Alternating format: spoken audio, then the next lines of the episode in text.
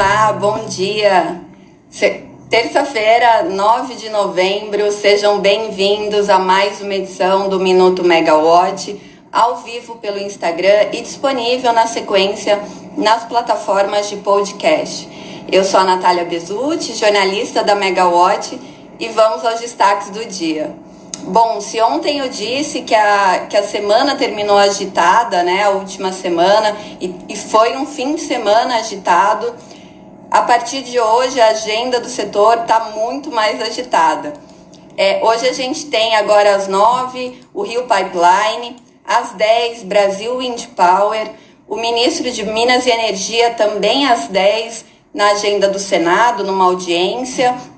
E também vamos falar, né, aqui para abrir a nossa agenda, a COP26 e o, a resposta né, do Operador Nacional do Sistema sobre o fim dos programas de é, oferta adicional de geração termoelétrica e também resposta voluntária da demanda né, dos grandes consumidores.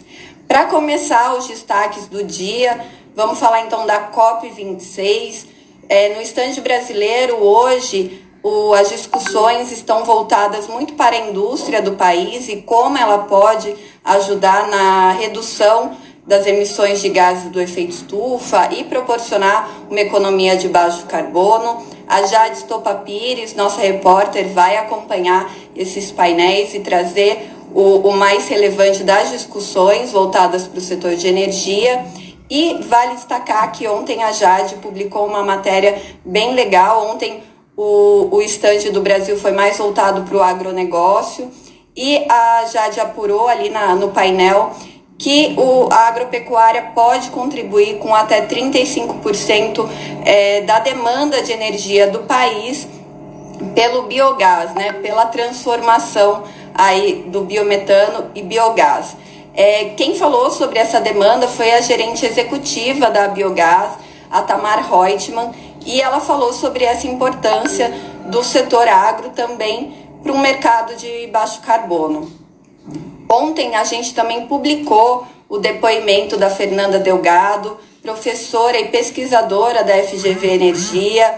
Ela gravou para a gente um vídeo né, e também um podcast sobre as impressões dela e experiências da COP26 na primeira semana do evento. Lembrando que a gente está na segunda semana e segundo ela, o que ela viu foram os governos ainda patinando nas discussões e um maior protagonismo da sociedade civil e da indústria, né, tentando firmar acordos é, mais efetivos.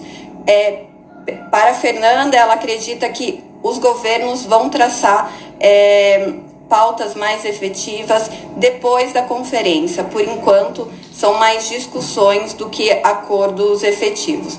Vale a pena com, é, acompanhar né, o que a Fernanda contou para gente. Nas redes sociais da Megawatt tem um trecho do vídeo e nas, no nosso canal de podcast sobre a suspensão dos programas pelo Operador Nacional do Sistema.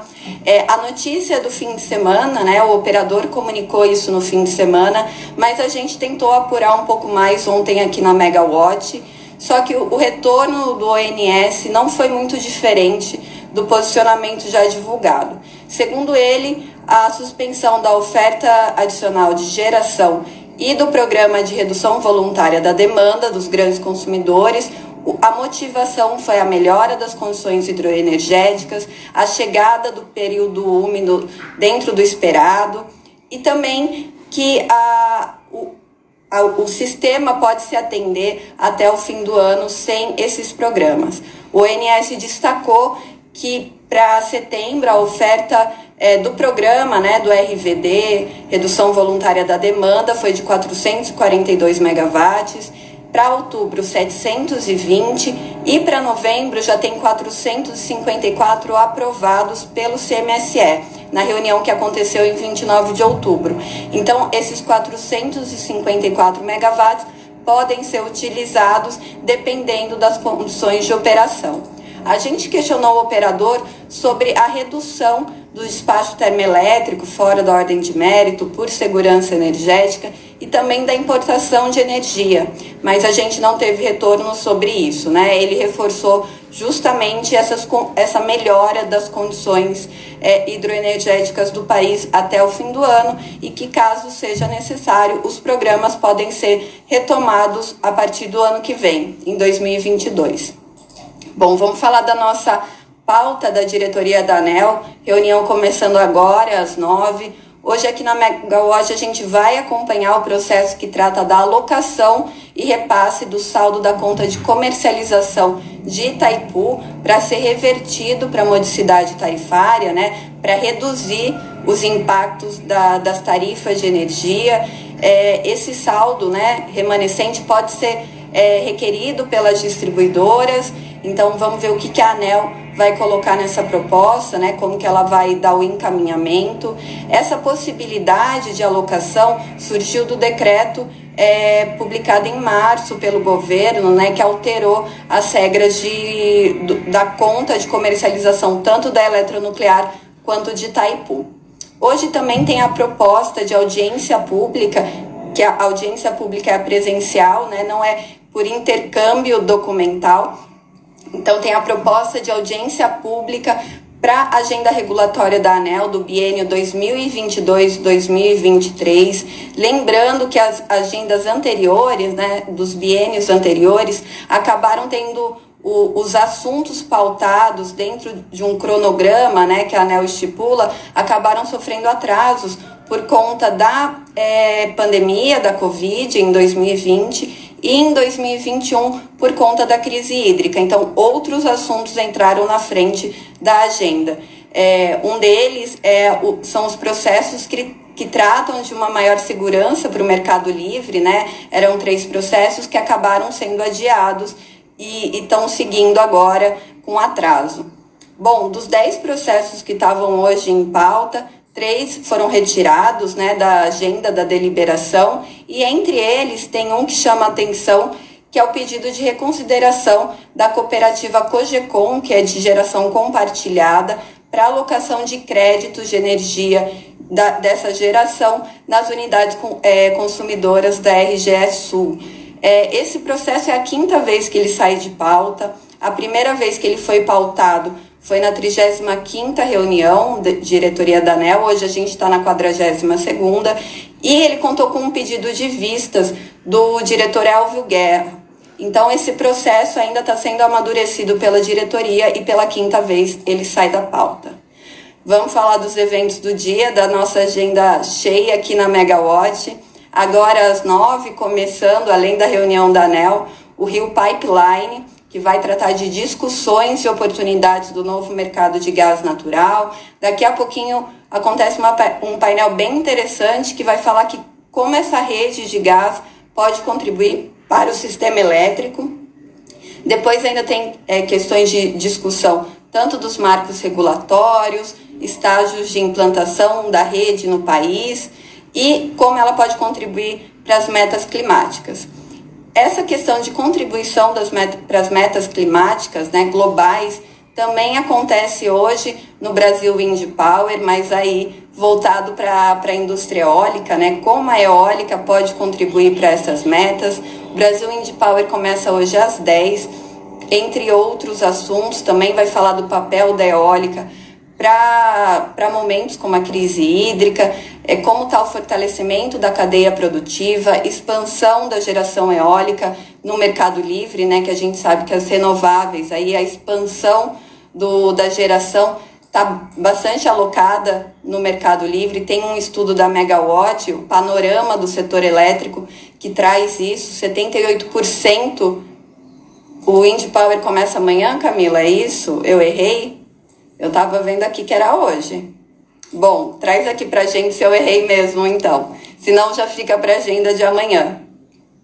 Bom, o que eu ia falar é que na, na análise da Megawatt mostra que 78% da expansão de geração no país está alocada no mercado livre, eólica, solar e biomassa. Bom, no Senado, hoje, o ministro de Minas e Energia, Bento Albuquerque, participa de reunião pública na Comissão de Serviços de Infraestrutura.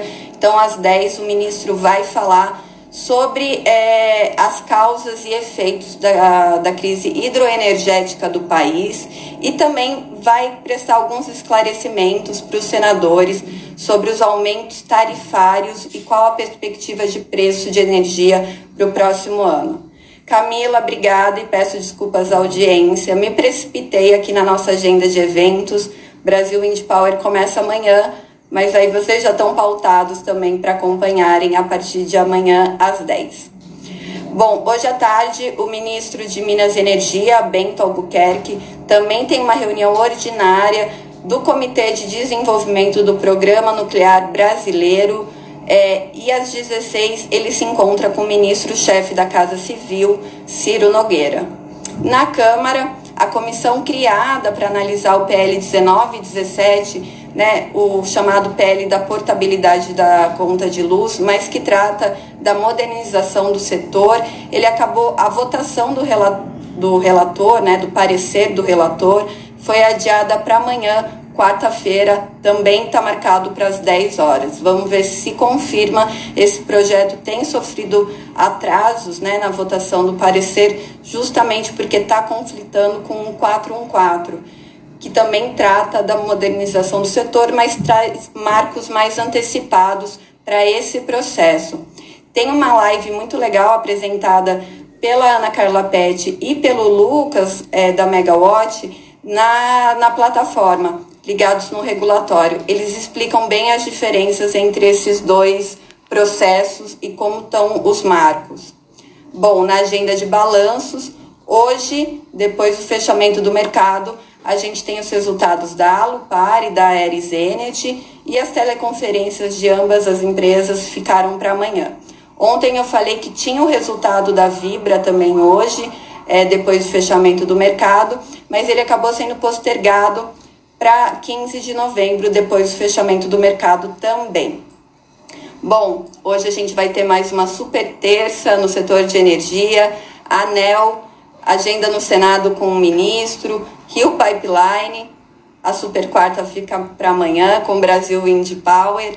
E é isso, pessoal. Vamos acompanhando. Lembrando que para quem não, não chegou na live no, no comecinho, é, vocês podem acompanhar na sequência nas nossas plataformas de podcast. Obrigada e até amanhã.